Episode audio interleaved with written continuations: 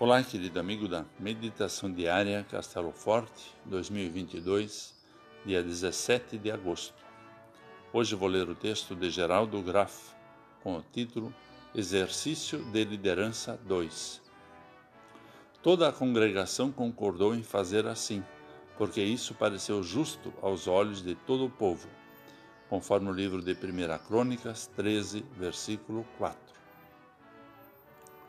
Quando você precisa tomar uma decisão importante, o que você faz?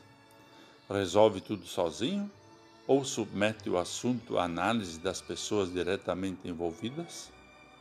O texto bíblico apresenta um importante aspecto da liderança cristã: o compartilhamento e a divisão de responsabilidades. O rei Davi estava diante de uma decisão que impactaria a vida e o futuro de todo o povo de Israel.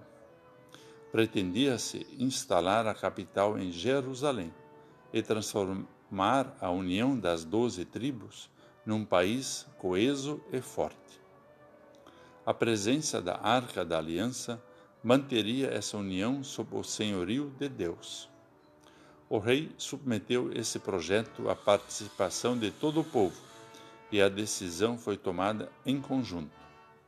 Assim, Davi demonstrou que seu pastoreio se evidenciava por uma liderança compartilhada.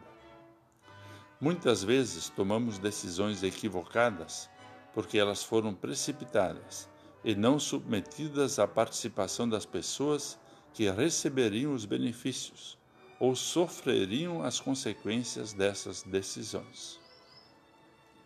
Exercemos uma boa liderança cristã quando submetemos o que pretendemos realizar primeiramente a Deus em oração, como Jesus, que sempre orava quando precisava tomar decisões importantes.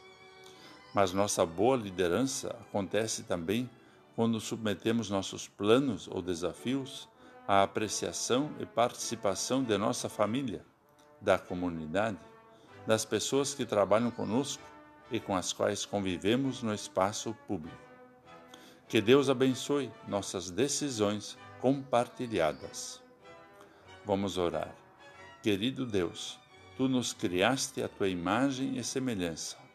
Assim, tu nos incluíste na tua obra criadora.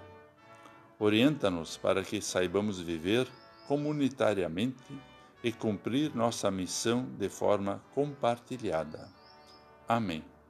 Aqui foi Vigan Decker Júnior com a mensagem do dia.